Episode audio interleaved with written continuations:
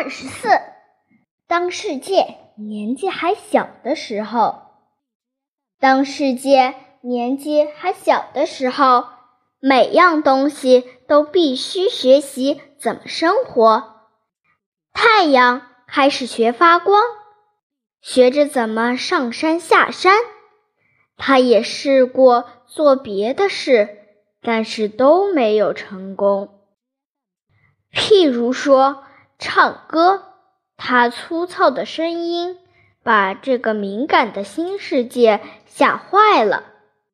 月亮不知道自己该学些什么，学发光吗？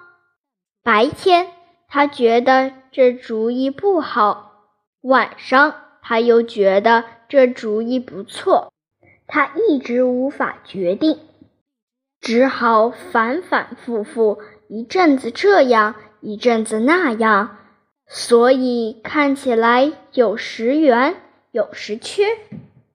他学会的是不断变化。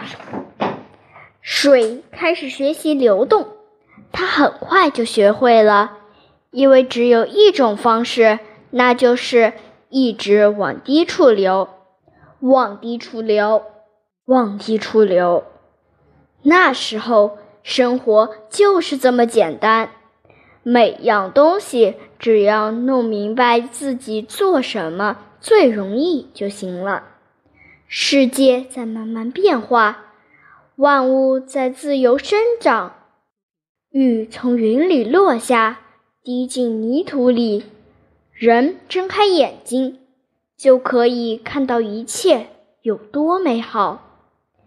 只要万物。都做他最容易的事情，这世界就很有秩序了。